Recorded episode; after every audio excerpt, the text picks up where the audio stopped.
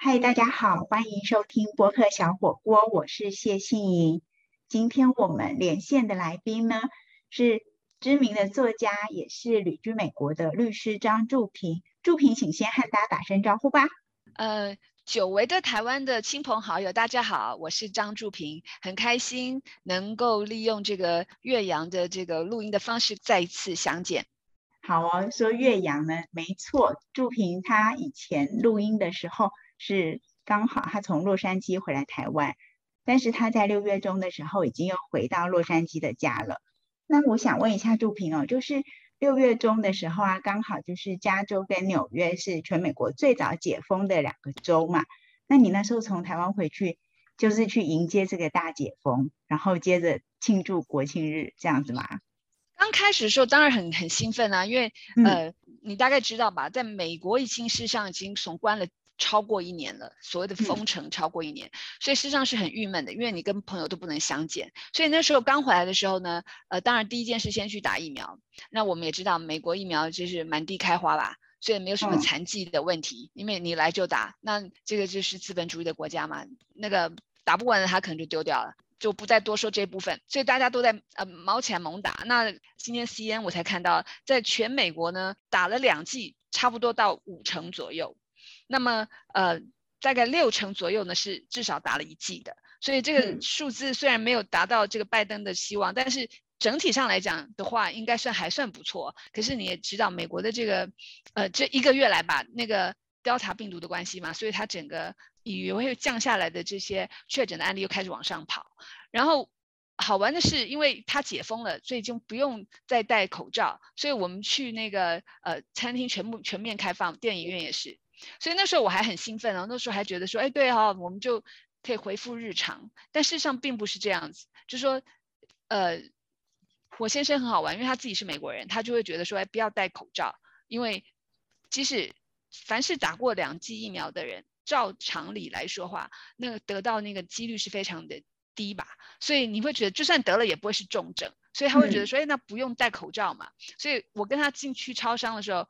我毕竟是在台湾受过这个，呃，我们这个卫教训练，所以我还是忍不住我有戴，但是就很奇怪啊，因为你戴的话，这个墙上有贴张纸，就说如果你没有完全打完疫苗的话，就请你戴，所以好像我戴的口罩就是我没有打完疫苗，但是我就不管了。然后好玩的是，今天呢，我先生他接到一个高中同学的电话，他们是呃非常熟的朋友，然后这个朋友呢就跟他聊天，聊什么呢？他是刚好在两个礼拜前去参加一个。保险公司的会议，然后是大型的会议，大家通通坐在一起。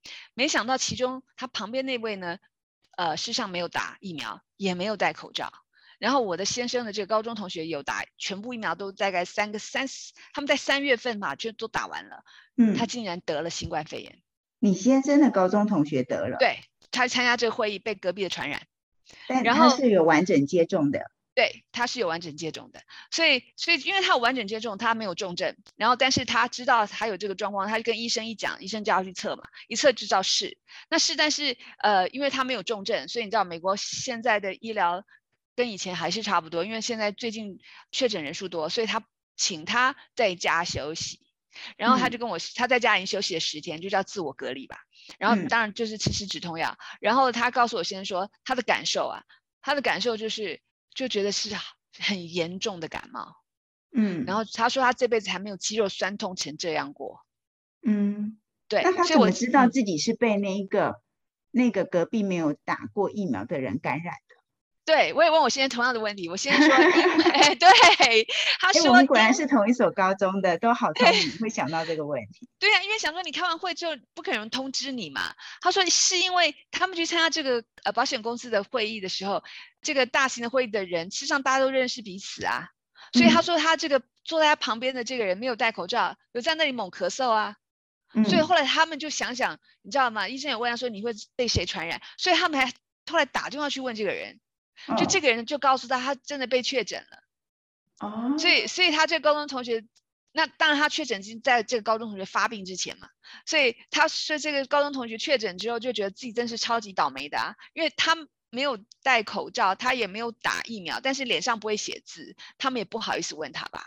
嗯，对，所以就这个就就是在这里，这个症结在这边。当你没有打疫苗，然后你也不戴口罩，事实上你在这个公共场合走来走去的时候，旁边人如何得知呢？所以变得旁边的人你就要自己呃小心啊。就我我先生听了这个事后。听了这个故事，他后来告诉我，今天告诉我，我就跟他看着他，我告诉他说，对呀，所以我再跟你讲，因为那时候他跟我争辩说，既然就算是会得几率很低，然后也是轻症的话，你为什么还要戴口罩？那时候他直问我，他今天今天听完这故事，自己跑来告诉我说，对我我说对啊，下次我们去那个好事多，还是请你戴上去吧。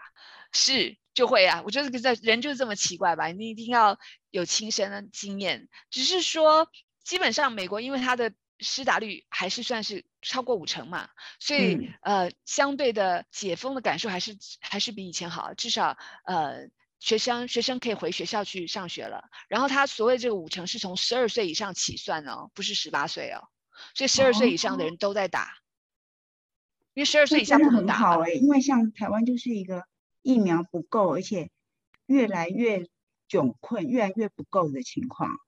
嗯，但是我在想。那个什么嘛，不是民间的这些，我们的郭董啊，什么慈济啊，台积电不是买了吗？所以我觉得陆陆续续可能还要比较慢吧。对，会比较慢。但是台湾有好处啊，台湾有在做边境控制嘛，美国没有啊。所以美国进来了，呃，就像你说的什么呃居家隔离吧，他是他是告诉你居家隔离，但是完全是不像台湾，他是完全没有没有人在监督的。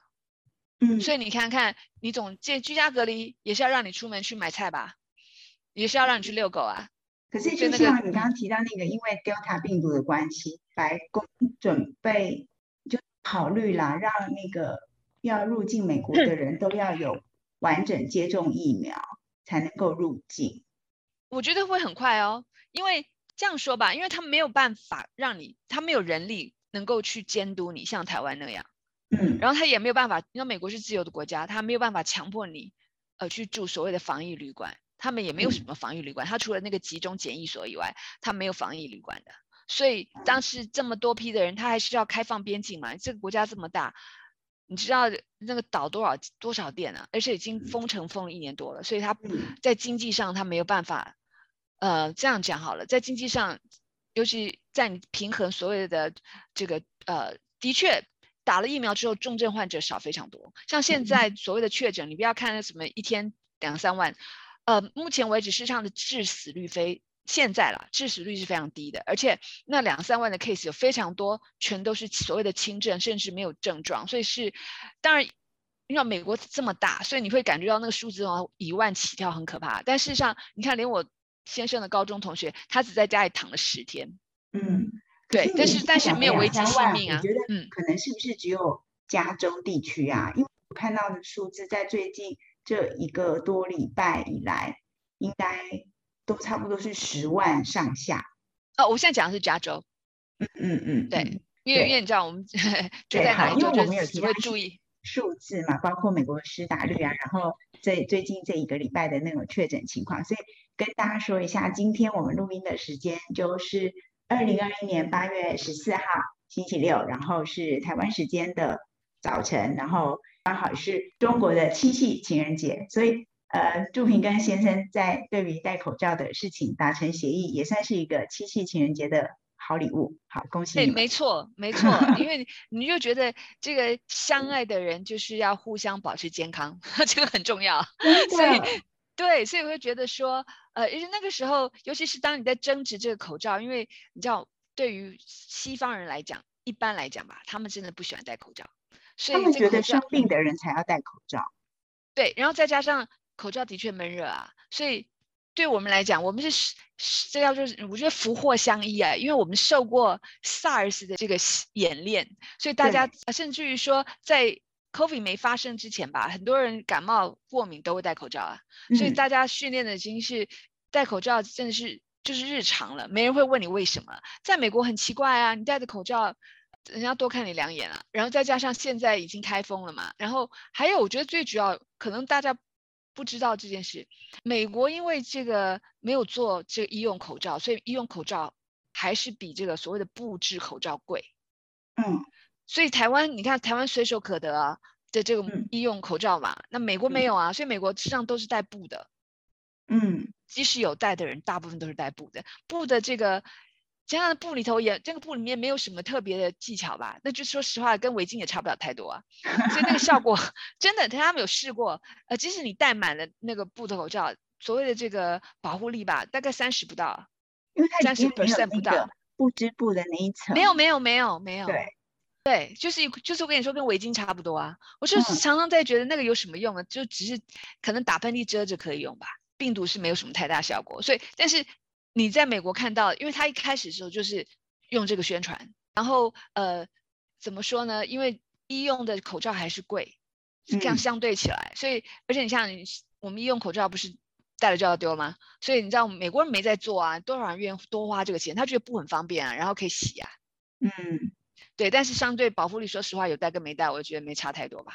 那你刚刚讲那个什么餐厅啊、电影院就都可以去。那像在台湾，其实也陆续就开放内用餐厅可以内用，但是要什么梅花座？那美国有这些规定吗？至少洛杉矶那边当然没有啊。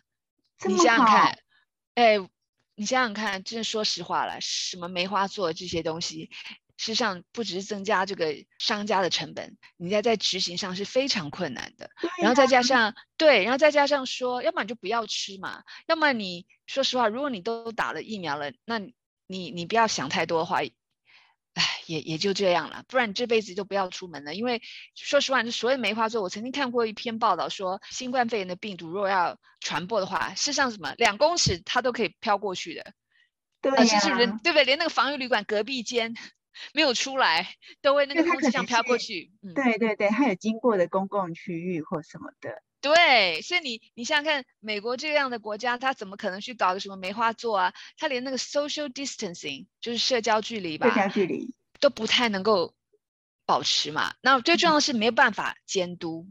嗯，美国没有纠察队，一警察不不干这个事，所以我感感谢台湾的警察，台湾。警察包山包海，然后管这些 这些事嘛，抓蜜蜂抓蛇，对，然后辛苦的不得了啊，但是但是就过劳啊。那美国不可能做这种事啊，美国的警察通常告诉你，他有他人权，他时间到他下班了，所以他们这个事他这这跟他没关系的。对，所以就变得说，他现在关了一年多，全面开放，然后开放的话，餐厅就是就是正常嘛，就是进去啊。嗯，对。那你问我们，像我自己有没有去吃啊？有啊，我还是有去啊。因为我在想，哎，我都已经打了这么多疫苗，然后我们也关了一年多了，哎，这个要学会跟它共存吧。但是有个好消息，我不知道你们呃有没有看到一个报道，像像美国像辉瑞他们都已经在研发口服药跟口服的那个疫苗了。有有看到？有的哈。对。如果你得病的话，你药是可以，就是有药，然后那个疫苗可以不用这样打，就是直接用吃的。对，第一期做了，已经在做第二期的那个动物实验，而而且加上你看，他们这些药厂有从这个疫苗，现在的这些疫苗赚了这么多的钱，就更有那个金钱去做这个研发，所以我就觉得我是没有那么悲观。我觉得，既然疫苗可以在不到一年的时间挤出来的话，我相信那个所谓的口服药跟口服疫苗，我觉得我觉得应该会看得到，不会是今年，对，不会是今年，但是我相信明年。所以，呃，事实际上就是。大家赶快打疫苗，然后就是增强免疫力吧，因为这个病毒是，我觉得是没办法消除的吧，就跟流感一样啊，你怎么可能消灭它呢？嗯。可是这两天有一个让人家比较担心的新闻出现，就是一个在美国打过两剂 BNT 的妇人，然后他回到台湾，被验出有那个哥伦比亚变异病毒株，也就是台湾第一次出现。那当然我也不知道这个变异病毒株有什么特性啊，或是传染力等等。可是就是说。他是打了两剂，那也就是打了疫苗，真的也不代表不会确诊，但是就是一个态度吧。你不可能回到像以前那样子，完全自由自在，然后就就什么都都一样，就不可能一样啊！就是要学着跟病毒一起生活。是，而且你刚刚说的那个打了这个疫苗回台湾之后，还是的，还还是带了这个病毒，但是我印象中并没有说这个染疫的这位人士他。实际上是很严重的，甚至我甚至看到，呃，有人就是从美国打了两剂疫苗回美台湾之后，有被测出来是有病毒，可是他事实上完全没症状。对，没错，没错，对不对？对，所以啊，所以我觉得，呃，这个它的保护力还是在的啦。对，对，所以而且你知道，像美国现在所谓你看到那些那么多的案例啊，它致死率很低的。现在，然后再加上四分之三，就今天 C N 我看了这篇报道，四分之三的人都是六十五岁以上的长者，所以才会说为什么要让长者赶快打？因为美国现在得了病的四分之三的是六十五岁的长者，然后有很多就是如果比较严重的，在这个医院治疗的。基本上百分之九十以上都是没有打疫苗的人。哦，对，所以所以你看到台湾是不一样，台湾是有没有病他都给你送到医院去嘛？基本上美国没这样，美国很严重才让你去医院嘛。然后这些人都是没有打疫苗的。那像你看我我先生高中同学，他的确是打完了，他两两剂都打完了，他是得了没错，但是他没有严重到需要医生觉得需要到医院去去做这些治疗，他在家里就是吃吃吃止痛药。差不多，他在家里现在已经第十天了吧，快熬完了。嗯嗯，对啊，所以其实如果以我们看那个疫情的发展，然后怎么在疫情中平安的生活过日子，就是要学习跟这个一直变化的病毒跟疫情环境来调整自己呀。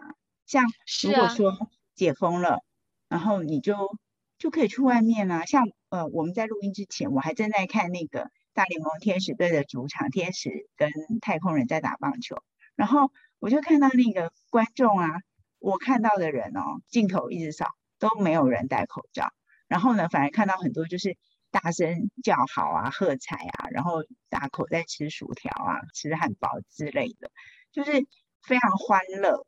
需要哎，因为我说实话，我觉得基本上东西方的生死学的观念。有差别，西方人真的比较豁达，嗯，并不是说他们对死亡没有恐惧或是没有感受，只是说你这个是一个很大的问题，就是说在这个经济跟这个病毒之间，你要怎么选选择？你不可能一或是二，现在没有办法，人生没有办法，就是不是一就是二，所以你就看你要怎么样平衡这个东西。那对啊，这个就这样讲哈，就算你长期关，你能够完全清零吗？实际上是不可能的，对呀，所以对呀，这个关可能是关一个国家之内的一些城市、一些区域。可是如果再更放大，就是像边境管制，像我自己也不觉得说台湾可以一直一直管制边境啊。是啊，因为你说实话，你长期这样子管到最后，我们也知道弹性疲乏嘛。然后，呃，再加上当你边境都不流通的时候，你的经济会受到非常大的影响。还有人会不开心啊，因为对啊，你有这么多想要出国去完成的事情，不管是放松，或是放空，或是真的要去谈生意，就是对让让出国变成一个这么困难的事情，这个对对人类长久的发展真的不好。对，而且不要说出国了，像现在的话，我本来我跟我先生还还本来打打算去西班牙玩，然后我就觉得这个。疫情影响，我们去西班牙的话，万一在那儿生病，你知道保险的关系嘛？那出国总是麻烦，所以我们就打消今年去西班牙。可是后来我们去了哪里呢？我们又跑到那个呃，加州有个叫做红木公园 （Sequoia National Park），然后那个红木公园就像我们那个拉拉山那个神木啊，当然是更大嘛。呃，然后那个就非常的漂亮。那我们以前都去过了，可是我们这次又再去，我们这样中隔好几年，终于开放了，我们就去了。然后去了之后，你就觉得。哎，感觉就觉得哇，真是自由！以前都你以前没有办法那么珍惜哦，这个可以去公园旅行的机会。现在去公园啊，就在这个加州本本土，就觉得很很开心啊。但是呃，当然了，因为 COVID 的关系，里头的所有的那个住房有开放，但是所有的餐厅都是只准外卖，所以很好玩的。到了这个国家公园里面，只剩下就是。以前在国家公园里面有餐厅，至少你可以进去吃饭。现在不行啊，就只能外卖。就还好我们自己有带一堆，你知道，还开车去嘛，就像露营一样，带一堆三明治啊。所以在路上自己在那边做三明治，我就觉。但是你即使是这样子的，这个算是比较克难吧，你还是觉得很难得啊。你还是要去走走。因为像呃台湾，当然有些国家公园也都陆续开了，可是你看看其他那个东南亚离台湾很近的这些国家，他们每天疫情到现在都一直烧，一直烧。然后公园啊、商店啊，一堆都没有办法开，没有办法正常生活。是，然后没有办法。更严重的情况是说，也没有疫苗。最重要在这里了。对，就是嗯，那没有。所以我觉得你现在回到洛杉矶两个多月，就是很幸福。呃，幸福的。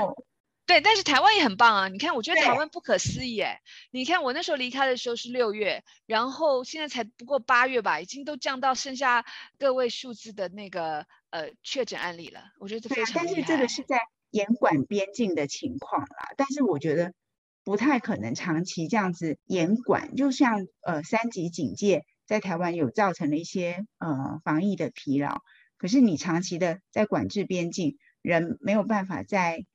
呃，世界各地不同的城市这样自由的流通、自由的旅行，对身心都是很大的伤害。哎，是，所以我的猜想是，我觉得状况到明年应该会有有所改善，因为到了明年、今年的年底，我相信台湾买的这些疫苗都会疫苗都会都会到。然后台湾，我觉得台湾还是很行的。你看，大家打疫苗非常踊跃。你看美国最大问题就是，嗯。因为他这个强调民主自由嘛，所以不打的就不打。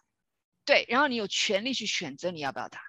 嗯，所以人家已经不是说像我们台湾是还没有疫苗疫苗可选的，人家是疫苗太多了，然后可是这是所谓的他的这个自由吧，他就是觉得我就是不想打，所以才会有有你看他报上登在跟这个呃州政府打官司抗衡啊，他们不要打疫苗嘛。但是但是但是我也可以想象，就每个东西都有一体两面，因为疫苗的确有风险。然后就像打流感，流感也有风险啊，有人打了流感之后一样会得肺炎啊，所以这个东西就是呃，看你是怎么想。但是从整体来讲，你看看欧美是一个很好的例子，它的打了之后，它的这个重症率真的降低非常多。嗯，所以我是觉得呃，台湾就不管你们需要打什么样的疫苗吧，有打还是有用的。对啊，我现在有打了第一剂的那个 A Z 了。很棒啊！我妈妈也打 A G 啊。虽然我不知道我的第二季什么时候会来，不过我觉得至少打一剂就是有保护力，那个还是比较安心的。你敢混打吗？我我敢啊，可是我我不敢混那个嗯高端啊联雅这种台湾本土自己产的疫苗，因为它没有经过三期、二期都没有做完。但是像那个。混 B N T 或是莫德纳，那个国外其实研究都已经做了。我我如果有机会选择的话，我会选混打，不是选，就是我都可以，我可以两剂一样都 A Z，或是 A 加 M 或是 A 加 B，因为那个国外都有报告跟研究啊。是，我觉得我觉得你很好，我觉得你能这样想真好，因为有的时候我自己在看台湾的疫情时候，我会觉得怎么讲，疫情这个东西还是多一点科学，少一点政治。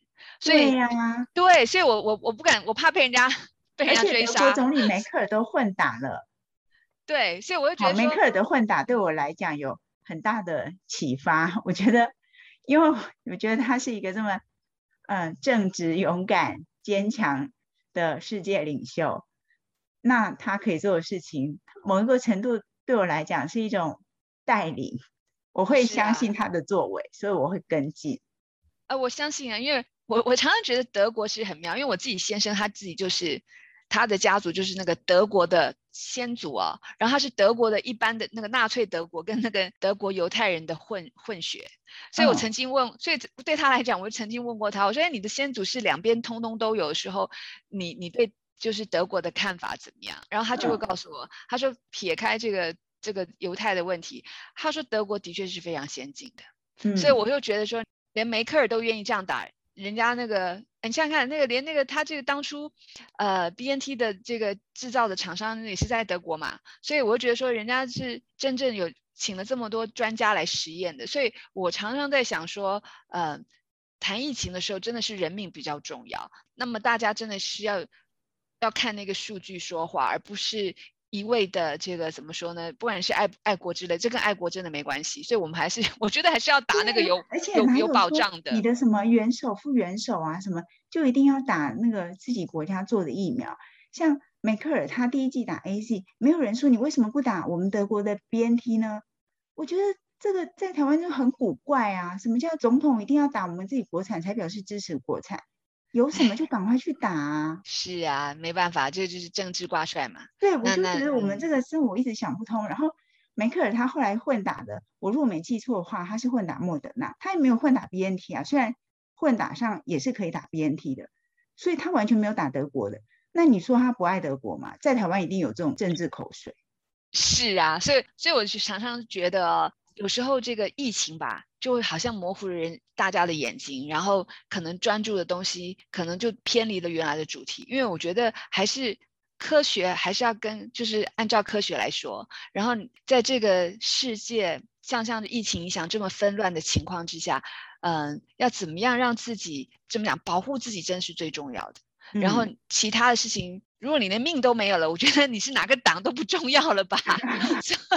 所以我会觉得大家真的是，呃，赶快去打疫苗，然后相信那个新的会很快就进来了。嗯，好哦，对，我们就只能这样期待跟相信，应该会啦，会的，会的。说实话，我那时候六月的时候在根本没有想到信你会你会这么快达到。我那时候七月多就达到，七月对呀，我那时候在想说，根据这样的算，因为美国。即使那时候全面开打吧，今年一月份就已经全部开打给那个就是那种医药呃医护人员吧。那时候算的时候，像我们这样的年龄哈，不好意思啊，我们这中间分子，那时候算的时候，我大概要等到今年的七月才打得到。但事实上没有，今年的三四月在美国就已经五十岁以上已经开始在打了。所以它那个进展非常的快。那台湾也是啊，我本来算了一下，我在想说，我我们这种年龄在台湾可能要轮到呃九月十月吧。所以我那时候没有想过说疫苗很少的时候，那就大家一直在说，哎，可以到美国去打。我的确有想过，然后我还有朋友建议我说，你就到美国，你看哪一个城市刚好有那个马拉松比赛，你就先报名，然后你就去那个地方打，打好之后你休息个一个礼拜，然后就顺便去跑马拉松，然后再回来。哎，这也是好主意啊！对我那时候还真的有有有在想这件事情，然后没有想到疫苗就就开始可以预约登记，然后就排到就去打。嗯，我是觉得呢，事实上哪个都行，因为这是不同的体验。哎，我的确有在台湾的朋友比我还早到早回美国打，就是他是专程真的来纯探亲的，然后顺道把它打完。他是住美国还住台湾？住台湾，住台湾。他有亲人在美国，然后他那时候就跟我说，他来美国打的时候。他比我早回早回美国打，打完之后现在就是第二季都已经打完了嘛，然后现在呃等到八月八月现在八月了嘛，他大概八月底回台湾呢。哦，对，那所以因为那时候跟我他在跟我讨论说那个经济舱有多贵的时候，我在想说，哎你怎么会知道？然后他就说他已经买好了，所以也不能说来美国打怎么说呢？因为我觉得人生最怕就是不确定性，所以呢，如果这些人先花了钱了到美国打的时候是安心的，这样也很好啊。对呀，因为你没办法想到将来会怎样。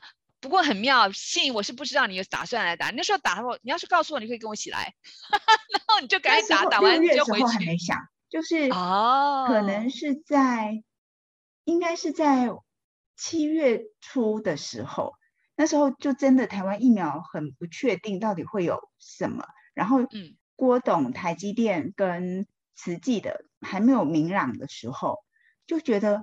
啊天哪，到底要等到什么时候？就是你说的那种不确定性。对，所以我就有朋友跟我这样的建议，然后我有认真在想。我那时候有的确有想说，好，如果我要去洛杉矶打的话，我就去找你。对呀，那时候我想说，如果你那时候你又，我那时候不好意思这样建议，因为有时候，哎，怎么说呢？就是这个政治的问题嘛，所以我就不想让人觉得，哎，你是不是逃回美国去打？没有啊，我先生在美国，所以总是要回来。对啊，我知道你家在美国啊。对，但是有时候你就觉得说，就。就是怎么讲呢？就是说，好像有人会说啊，你到美逃回美国去打针打疫苗啦，然后你你台湾有难的时候，你没有同甘共苦。我就觉得，事实上这个不能这样讲，因为嗯，在这个时候，不管我就觉得人不管人，就像这些出国去打疫苗啊，不止在美国吧？有人去博流啊，或是其他关岛，对。可是你有没有想过，他花了这么多钱去打，他事实上就少占了台湾疫苗的名额。你要这样想的话，你就觉得这些人事实上。呃，事实上对台湾也是有贡献的啊！你看他花钱，对不对？你必须要这样想。一些人呐，就是呃，就是以前我们常会批评说，就是国外的侨胞啊，然后他就是缴很少很少的健保费，然后就回来台湾看牙齿啊什么什么的。那现在疫情，那不能够那么自由的回来。可是呢，我知道有一些人，他们可能，例如说八月九月，他的半年的机票就到了，然后他就可能就要回美国啊，回加拿大啊，回什么澳洲啊、纽西兰，然后就。想尽办法还是去打疫苗。那我想说，你那些国家都不缺疫苗，澳洲可能缺啦，但是美国加加拿大、纽西兰都不缺啊。嗯，那你你就回去那边再打，你还占占台湾名额，这个我就不行。是，但是但那个出国打的，我就觉得可以啊。你没有占台湾的名额，你反而对让出了你的名额，我觉得这样可以。是，可是你知道吗？我常在想，我就是这是跟中外真的对生死的这个看法比较不一样，因为我觉得我自己经历就是西方人对生死看真的是比较豁达，所以就像你刚刚讲的，为什么呃他现在开放了，然后你公共场所戴口罩的人。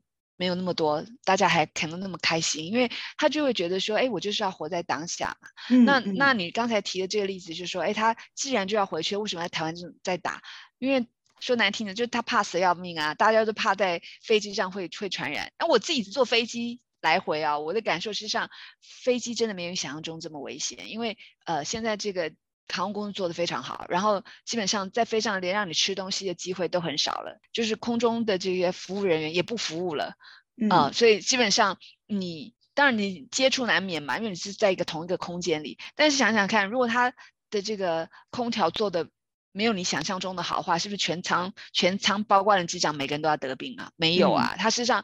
呃，坐飞机，所以现在那飞机成本很高。对不起啊，我没有买那个航空航运航运的票，没有替他们宣传。但是，但是说实话，我自己坐飞机的经经验，事实上我没有那么害怕的，因为飞机事实上最危险的地方，真是最安全的地方。他们真的是整个空调啊，整个设计真的，而且现在坐飞机，除了那一阵子，就是六七月那时候刚好是急着打疫苗的比较多。现在七月中以后，事实上飞机又少人坐了。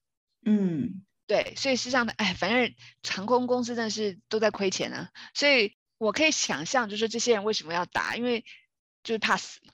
美国比较不会啊，真不不骗你，我常常觉得西方人跟东方人比起来的话，我觉得西方人真的比较，不知道他们是这个天性乐观吧，不像我们那么胆小。嗯，对啊，所以你你就现在可以在一个很多人天性乐观的地方生活，然后打完完整的两剂疫苗，然后还有国家公园可以去。